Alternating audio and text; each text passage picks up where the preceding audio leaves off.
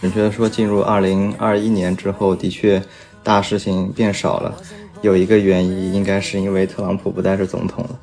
总的来说，二零二零年、二零一九年，其实每周特朗普都能爆出一些大新闻来。所有的新闻都是只是当时报道，即使我现在在搜那份新闻报道，想看后续，但是它那个日期依旧是当时。所以说，这也是大部分新闻的一个宿命，就是只是关注一下，然后就被所有人遗忘。人们以为互联网的信息是永远存在，但其实，因作为我们做这方面的人都知道，这些所有的信息都是 host 在某个服务器上的。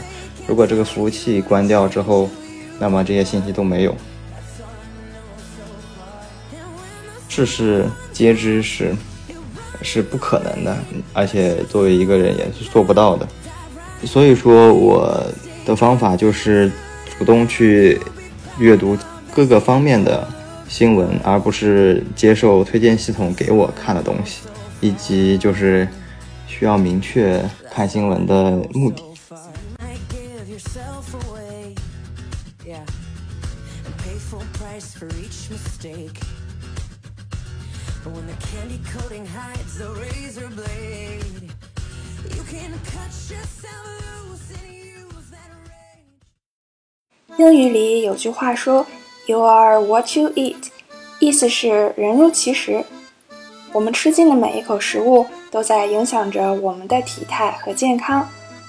阅读也是同样的道理，正如食物能够改变身体，我们摄入的信息也在塑造着我们的思想与行为。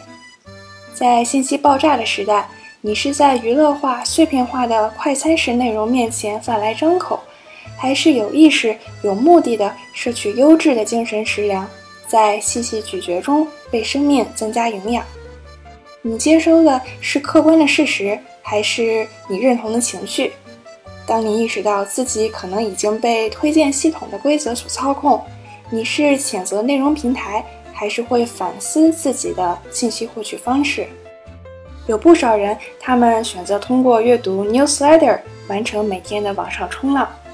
newsletter 起初是一种邮件营销方式，商家把自己最新的产品、近期折扣等信息发送给客户，进行品牌推广。相信你的邮箱里一定躺着很多这样的邮件。除了商户，很多媒体机构也提供 newsletter 服务。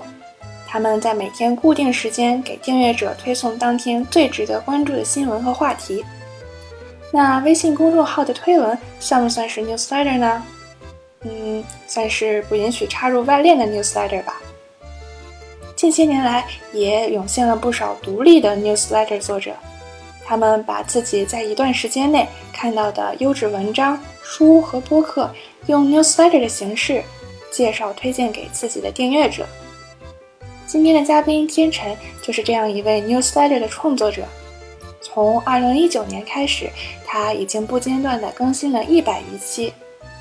天辰以周作为单位，通过整理自己看到的重要新闻、优秀项目和有趣事情，来消化和沉淀摄取的内容。这个习惯也使他从被动的内容消费者，转变成了主动的内容创作者。根据 Jacob Nelson 在2006年提出的百分之一法则，这样的创作者其实仅占网络社区用户的百分之一。叫钟天成，目前是在美国硅谷的 Facebook 工作，呃，来自我中国的南京，很高兴可以在家，可以在这里和大家分享我的创作经验。欢迎你，天辰。我录这期播客之前，先去读了一下你之前写的电子报。我一开始以为只有三十期，我想我应该可以都读完。然后，但我没有想到你是从今年开始又给它稍微改了个名，对吧？然后又重新从一开始计数，到现在一直三十期。其实你从应该从一九年就开始写了，所以那之前好像还有八十二期，对吧？对的，对的。所以这过程中，你每一周都写了，一直没有间断吗？呃，是的，没有间断，因为我是发发在自己的朋友圈里，如果间断了，可能我的朋友就会来问我，所以我就不敢间断。嗯，哎，那那你还记得刚刚那一周里面，你的周报里面让你印象最深的新闻是什么吗？呃，第一周让我印象最深的，其实也是我呃写周报的一一个原因吧。其实我第一周的第一个新闻是中国对在美留学生发了一号的。留学预警，因为在一九年中期，中美摩擦正处于一个非常紧张的状态。我也是希望可以通过我所在国家提供一种不同的视角给我的朋友，大部分也是在国内的读者，通过美国这方面呃方面的一些新闻，以及结合在国内一些新闻，通过对比给大家呈现一种不同的视角。哎，那一般有这样表达欲的人，他们可能都会选择，比如说发微信公众号的文章。那你为什么会选就是类似 newsletter 这样的一个形式呢？或者说，你做这件事情最一开始的一个契机是什么？最开始的呃契机其实是那个时候正好是我从 CMU 毕业，正好有很多的空余时间。之前我也一直在看一个是阮一峰的科技周报。呃，这位作者会总结很多他的有意思的项目，以及他的在编程上的一些想法，我觉得很好。另外，也是因为呃自己在平时看到很多有意思的事情，想把它们记录下来，呃，同时也想分享给大家。我刚刚有个问题，其实是刚刚过去的一周，你写的周报里哪一条新闻让你印象最深？呃，在上一周其实发生了很多事情，比如说河南的大雨，以及我的家乡南京发生了很多疫情。接着也有举世瞩目的奥运会。呃，对于我我国人民来说，应该河南的暴雨是牵动的大家的心，里面有很多事情，比如说呃地铁五号线以及隧道，这些都让人印象极为深刻。我在上周还特地写了一个关于河南暴雨之后如何恢复通信的呃事情。其实因为我本科也学的是相关专业，所以对于这方面还是比较了解的。所以在看当如何使用我所学的技术来帮助大家，也是深有感触。这周河南暴雨牵动着全国人的心。当暴雨过后。人们发现生活已经无法继续，因为停水、停电、停网。互联网在我们生活中已经扮演了越来越重要的角色。我们的手机信号是来自基站。当暴雨来临时，很多基站都发生了进水，或者是断电的故障。通讯公司在一个个维修基站外，还有什么方法来保证人民群众的通讯需求呢？一个是通讯应急车，这次通讯应急车停在了呃正大附医院旁边，为病人和医生带来了通讯信号。但是因为基站的高度有限，所以只能覆盖一幢楼，覆盖的范围非常有限。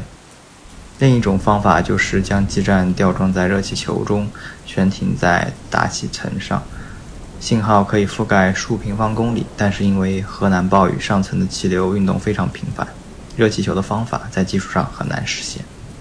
另一个方案就是调动无人机充当空中临时基站。从二十一日晚上二十三点，翼龙二 H 无人机从贵州安顺机场起飞，到达米河镇，在那里为大家提供了五个小时的四 G 信号。几周前的德国也因为暴雨遇到了同样的问题。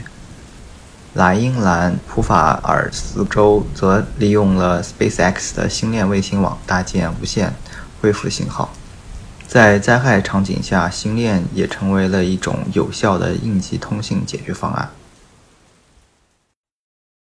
就刚刚过去的这一周，这可以算是非常非常爆炸的一周。那你写了那么多周的周报，大部分的时间是不是还是比较稀松平常的？然后很少会有。比如说像上周这样，然后有非常多的大事件同时发生。呃，准确的说，进入二零二一年之后，的确大事情变少了，有一个原因，应该是因为特朗普不再是总统了。总的来说，二零二零年、二零一九年，其实每周特朗普都能爆出一些大新闻来。Let's say China, China, China, China, China, China, China, China, China. 所以那个时候其实呃新闻是比现在是要多的。这个很有意思。天成，你每一期的周报都是这样开头的。你说你永远都会低估你一周可以做的事情，你为什么会用这样一句话来开头呢？这个首先是我呃自己的一种主观感受，呃，一是自己在每周在开始的时候都想着自己去做呃一些事情，但是我总是在在想着在第一天、第二天把它做完。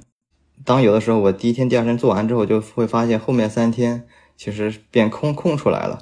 其实我可以做更多的事情，但是如果我在一周开始的时候，我高估了这周能做的事，那么可能后面就做不完。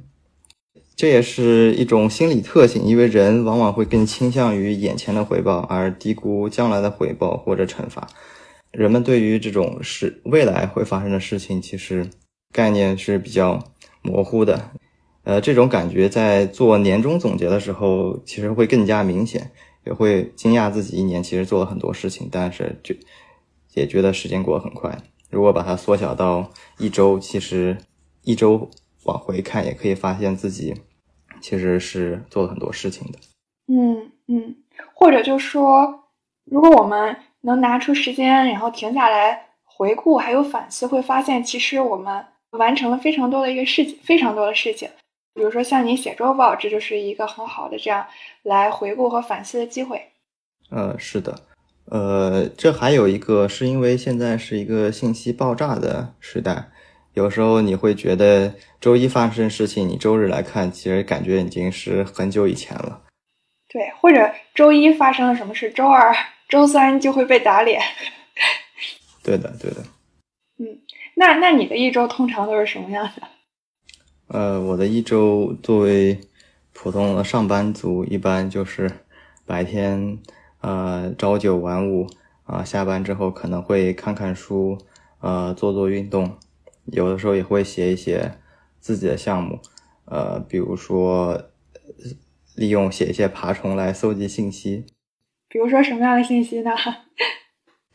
呃，比如说呃经济方面的，有些跟炒股相关的，或者是，比如说如果想买什么东西，就写个爬虫来看看什么时候会降价之类的东西。哦，哎，这这个怎么爬呀？这个一般就是 写一个脚本，让它运行在呃树莓派或者一些 AWS 上，每让它定定时跑。然后定时去 check 这个呃价格的变化。哦，所以现在很多那种可以比价的插件，该不会就是像你这样的人写出来的吧？嗯，应该是的。对，天成，我发现呃，你的周报从二零二一年开始有了一些变化，比如说你删去了一些板块，像什么国内外新闻呀，还有言论这些板块被删掉了，但同时呢，你又增加了一个新闻思考。就想问，为什么你的周报会有这样的一个在版面上的一个内容上的变化呢？这个主要是因为我在二零二零年开始对于国内外新闻增加了篇幅。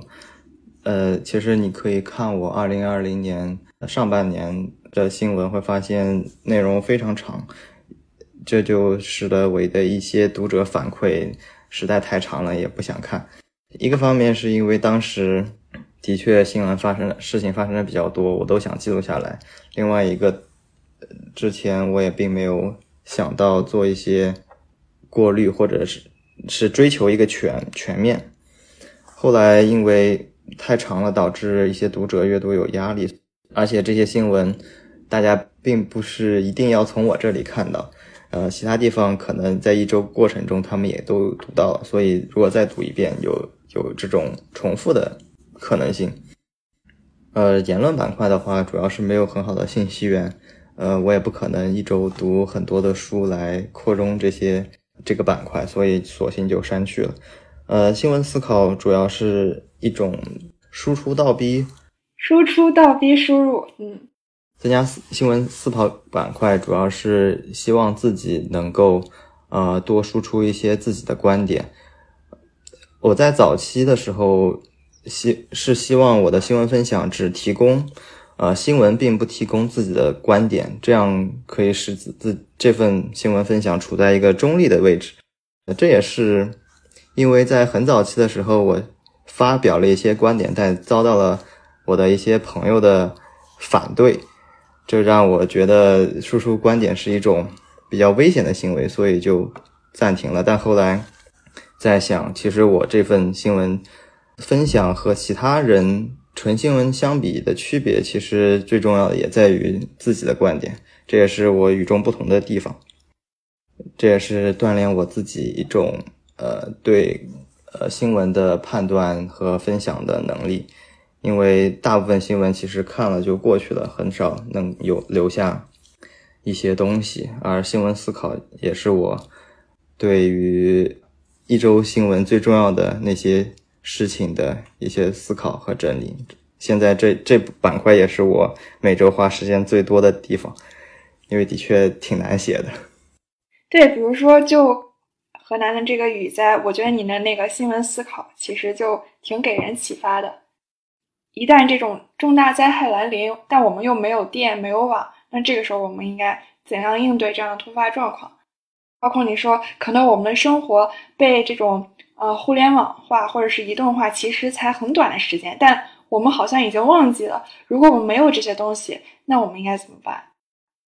哎，刚刚说到那个言论板块，你不会觉得 Twitter 是一个很好的信息源吗？言论板块一呃一开始我都是从摘录一些书里面的言论，所以并不是社交网社社交网络上的言论。另外一方面，我自己并没有这种呃阅读大量推特的习惯，所以。就没有往那个方面思考，不过我也可以考虑，因为其实读很多地方的评论也是一件很有意思的事情。嗯，那那天成，你平时你的信息源都有哪些呢？包括你在整理这些新闻的过程中，你都是有哪一些阅读渠道呢？科技新闻的话，主要就是 C N Beta、三十六氪，还有国外的 Hacker News。其实 Hacker News 就是。大量程序员或者跟科技相关的人发网上面发自己看到的其他地方的有意思的东西，然后大家在底下讨论。我觉得 Hacker News 还非常好的一个呃信息源。呃，另外关于项目的话，就是看看 GitHub 上的热榜。其他新闻的话，来自各大新闻媒体，比如比如说《华尔街日报》《纽约时报》。BBC 新闻联播，还有一些微博，以及我每天会阅读《每日喷嚏图挂》。图挂就是它会新闻，但是它每个新闻基本上都会配一张图。它已经做了很多很多年，因为我从高中就开始看这个，已经看了很多年。我也不知道这个维护者是是谁，因为他的确每天都会在它进行推送。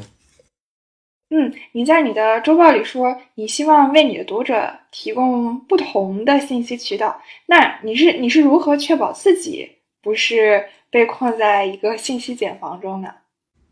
嗯，在我看来，之所以存在信息茧房，主要一个原因就是现在的推荐系统是比较厉害的。如果使用一个软件，你在看某个东西之后，它就会一直给你推送相似的。信息，这也是因为我们目前的信息量非常大，就算某一小块，它每天也会有源源不断的有新的信息出来。当你花很多时间在一个方面的时候，你就很难会去再主动去摄取其他的信息，因为你已经没有精力去做这些事情了。所以说，我的方法就是回归。呃，原始，比如说看看这些报纸，或者是传统的一些媒体，因为其实纸媒上它的信息量各各方面信息都会存在，而且它因为它的信息量也是很有限的，它就会精精选出来一些优秀的东西放在上面。我尤其是《华尔街日报》，我觉得这个媒体还是非常不错的。所以说，我的方法就是主动去阅读各个方面的新闻，而不是接受推荐系统给我看的东西，以及就是需要明确自己。看新闻的目的。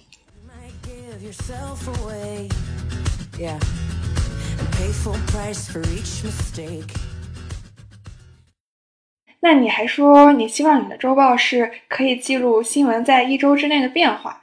那你印象中有没有那种在短期时间内反转特别剧烈的一系列事件？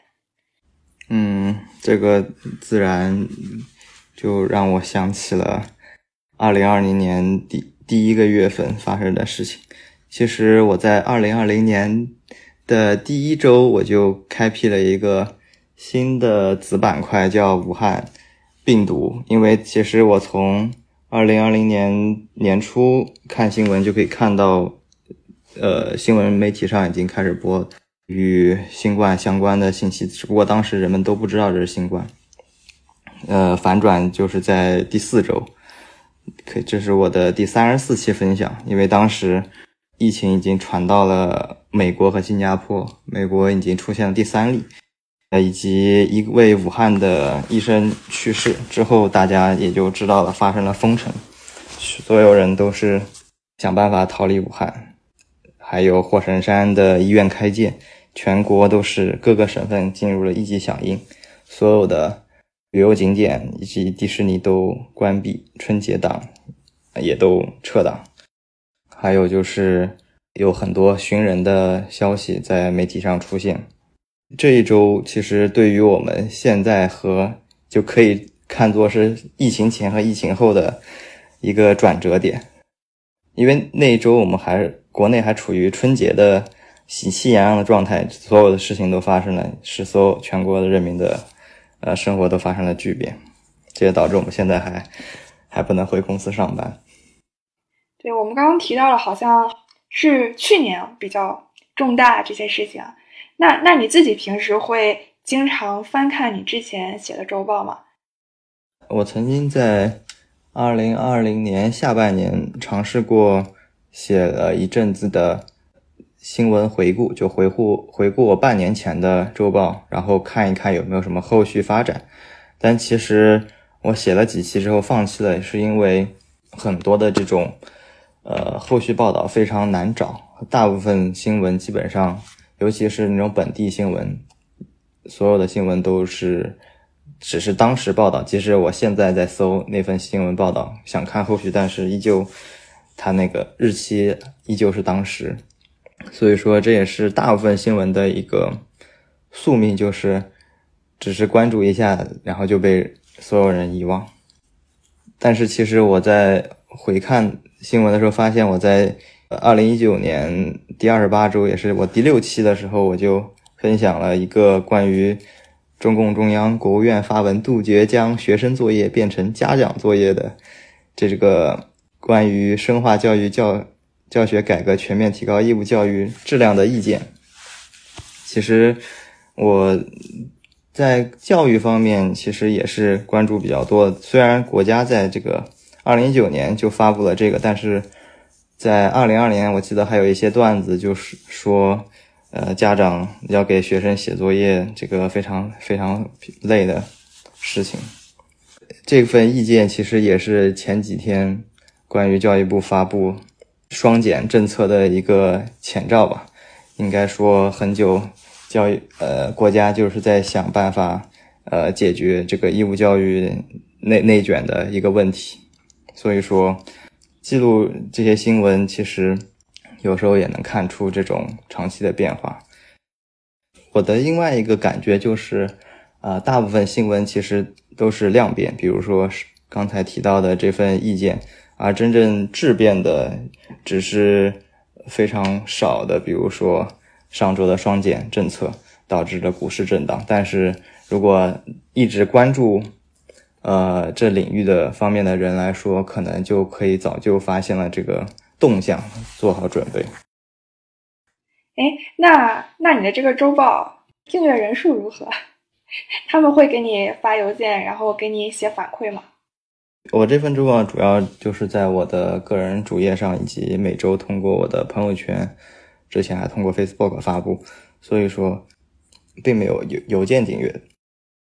关于每周的阅读人数，其实在二零二零年，呃，达到过一百三二三十人吧，每次阅读。后来最近一持续一般在五十个人左右。呃，我的读者主要是我的同学和朋友。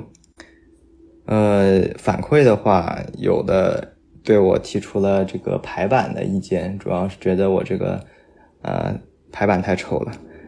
还有之前就是提到呃我的这个内容太多了，所以我把它缩减。以及我询问过大家有没有想增加新的板块，说什么都有，比如说电脑小技巧，还有相亲板块。还有什么财经新闻之类的，呃，电脑小技巧我曾经尝试过一两期，但但的确比较难想这种小技巧，于是就呃放弃了。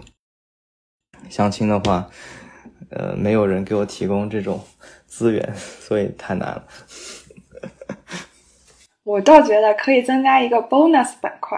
就是他给给你的读者一个盲盒体验，就是这周呢可能是一个小技巧，下一周呢可能是一个 这种 征友相亲的这个消息。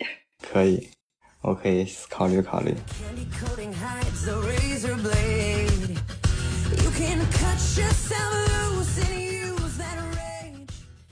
天成，你会有那种就是害怕自己错过什么新闻或错过什么消息的这种恐惧吗？呃，并不会，因为我其实看了新闻非常多了之后，我就会发现自己不可能所有的都看，而且这个世界每天发生的事情太多了。即使我对很多事情有感兴趣，但那些文章我可能也都没有时间去看。所以说，我对新闻摄取的看法就是，知道自己为什么要去读新闻。我给自己的分类。一个第一个主要是跟投资相关的，比如说，如果你买卖某只股票，你需要关注它的新闻，因为它影响到你的钱。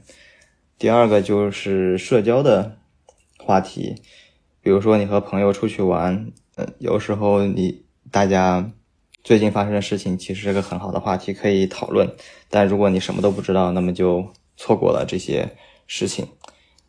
第三个就是和自己的职业相关，比如说了解新的技术，以及怎么自己怎么可以提高自己的技能。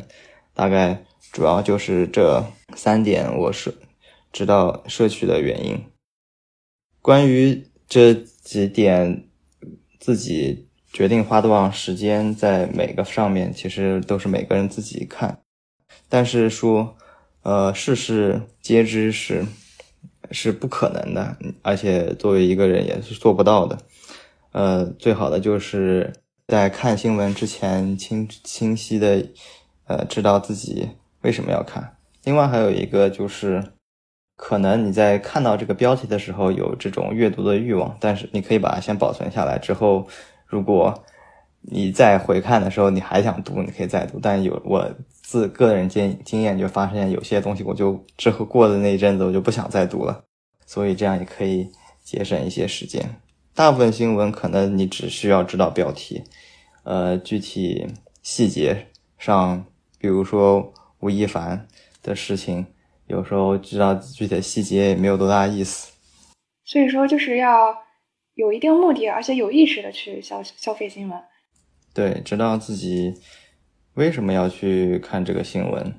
因为每个人关注点其实不一样，而且我们的头脑就那么大点地方，如果都用来种草了，就没有地方来种庄稼了。嗯，是的，是的。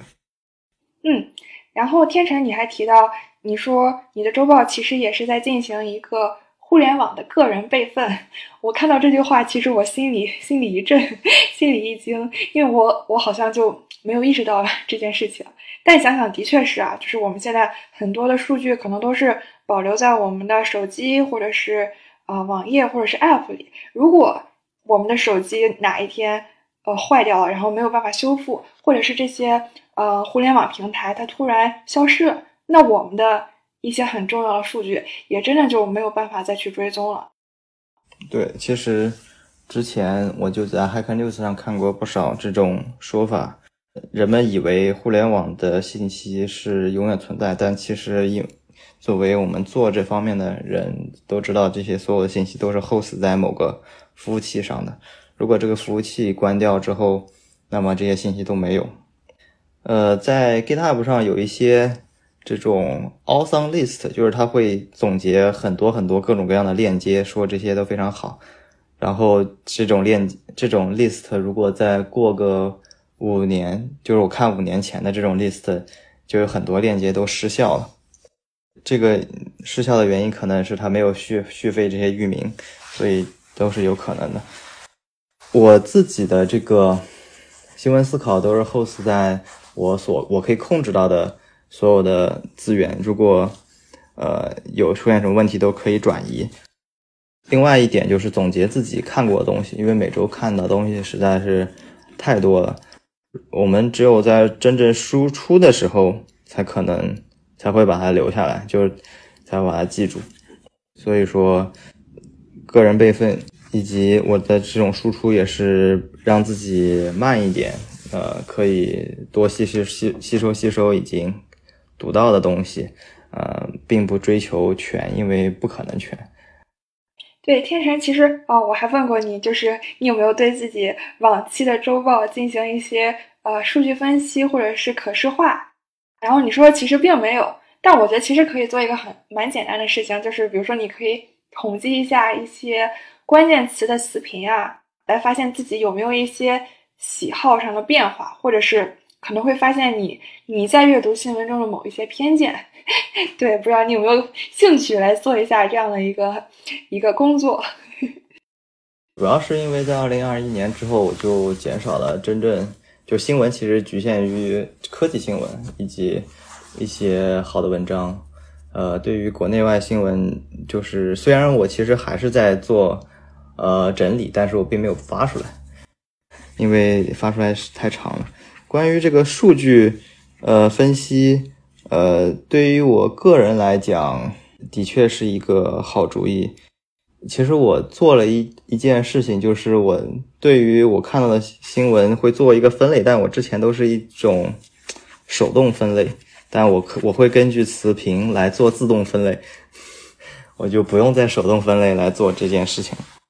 嗯，我就在想，如果呃写周报这个事情你还能坚持很多很多年，甚至几十年，你可能会发现你整个这个人看世界的一些变化。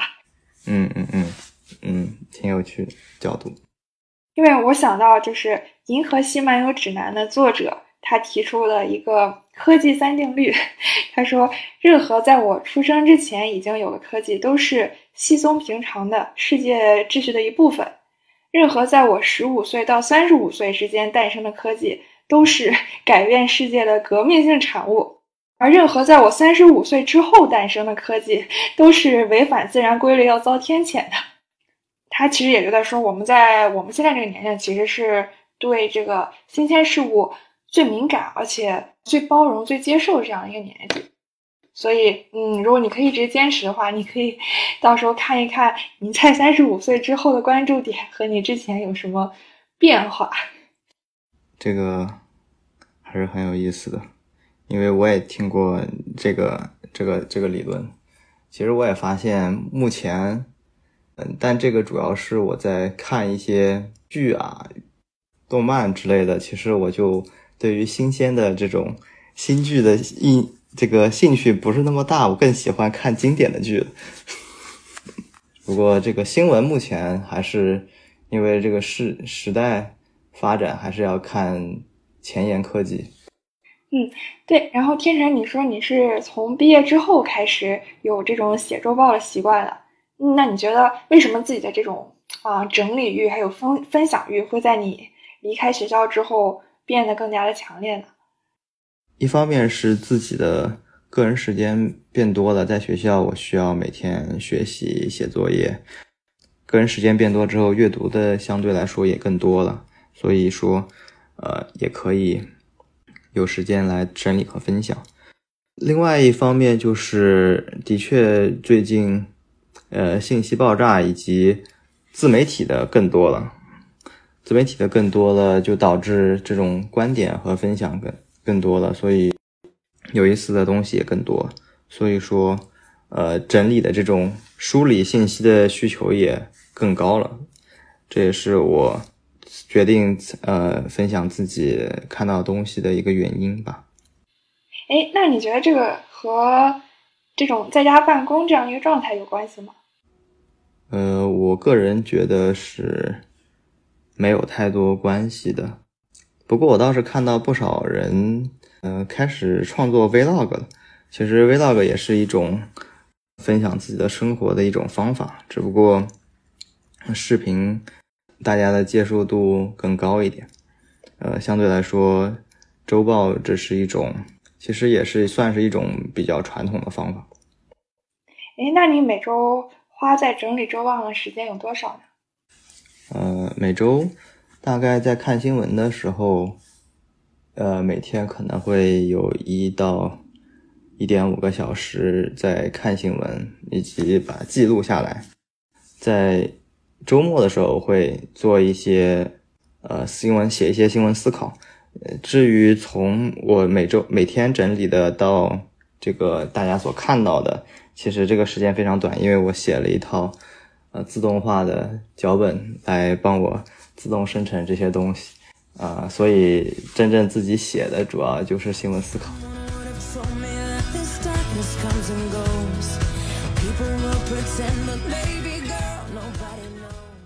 你这个周报还有一个很有意思的板块叫 “有趣的事情”，你就会搜集很多 有有趣的这种图呀，或者是言论呀。哎，我很想知道你你这些图都是从哪来的。呃，主要是微博上的，我关注了一些博主，他会他们会先找到这些东西或者转发这些，所以我就可以看到。还有一些，比如说呃煎蛋网，就是有一些专门的网站可以看到这些有趣的图片。呃，其实这个板块是我做新闻呃喜最受读者喜爱的板块。哎，那你有没有其他推荐的你读的 newsletter？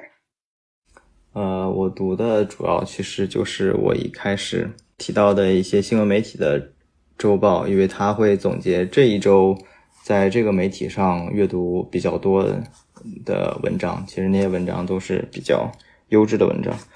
呃，比如说 Hacker Newsletter 三十六氪的宝藏周报，其他的个人周报。我自己读的比较少，呃，还有就是阮一峰的这个科技周报，因为这也是我最最开始呃决定写这个的一个原因。阮一峰的周报已经写了大概三三四年了，呃，所以他是我的一个相当于偶像。哎，其实我自己在读一个 newsletter，我可以推荐给你。不知道你有没有看过 Robinhood Snacks？呃，大概每天躺在我的每呃我的邮箱里，并没有点开。大家可能会用 Robinhood 来交易美股，但是不一定会订阅它这个每天的一个简报。其实，其实它是之前一个叫 Market Snacks 的一个财经资讯平台，然后它被 Robinhood 给收购了。然后它之所以叫 Snacks，就是因为它希望自己的这个呃日报呢是一个 digestible financial news。就是非常简短，但是非常有信息量的这样一个呃财经资讯，而且我觉得那个作者啊，他非常的风趣，非常的幽默，他经常会 调侃这些大人物、大公司，然后他也会每天分析一下这些互联网巨头或者是这种金融巨头他们的一些大动作，然后呢，他们也会有一个每日的一个 fun fact。我可以给你念一下今天的 fun fact 是什么。今天的这个有趣的事实呢，就是在有了这个 ride sharing，就是像 Uber 还有滴滴这样共享出行的服务之后，美国这边的数据显示，酒后驾车的这个致死率下降了百分之六。所以可能大家有了这样更多的选择，就不会自己冒险在酒后依然去开车。所以这可能是这可能是一个挺有意思的一个发现。今天还有一个有趣的事情，就是你你有吃那个乐芝的那个饼干吗？就美国这边那个最常见那种饼干。嗯哼。然后那个饼干它是一个它的那个边缘是一个锯锯齿的形状嘛？有人在抖音上说那个锯齿是用来切奶酪的。这个饼干本身就是配奶酪吃嘛，所以你可能有一个一整块奶酪，你就可以拿它那个锯齿切下一块，然后夹在两片饼干之间，然后就可以吃这样一个奶酪味的饼干了。当然，它这个 Robinhood Snack 总体上还是那种非常有内涵的这种金融分析，但是它只是会有一些这样非常有趣的一些穿插。真有趣。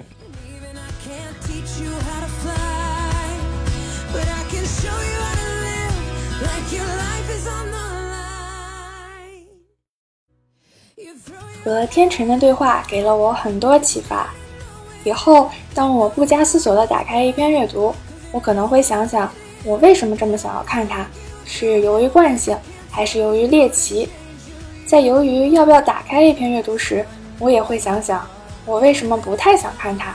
是由于惰性，还是由于偏见？更重要的是，如果最终我选择读完，我也会快速地问一下自己。它究竟给我带来了什么？这就像跟随一个线索，带着一个锚去摄入信息。我也发现，在做每期节目时，嘉宾的职业和爱好就是我在那段时间内认识世界的一个锚。我在新闻书籍中遇到的新知识，甚至是心中不经意间闪过的启示，都会神奇的与这个锚关联起来，并存在我脑海中很久。每次的锚不同，知识网络也就此变得庞大、交错和丰富了起来。所以，我们的每次谈话只是一个影子。如果它吸引了你，那就邀请你跟我一起从这个小小的切入口坠入另一个浩瀚的宇宙吧。如果你听到了这里，欢迎你在评论区里和我们分享你的信息获取体系是什么样子的。你有什么推荐的信息源呢？好了，这就是今天的节目。想要认识更多斜杠青年，就在小宇宙、喜马拉雅或苹果播客等平台订阅关注我们吧。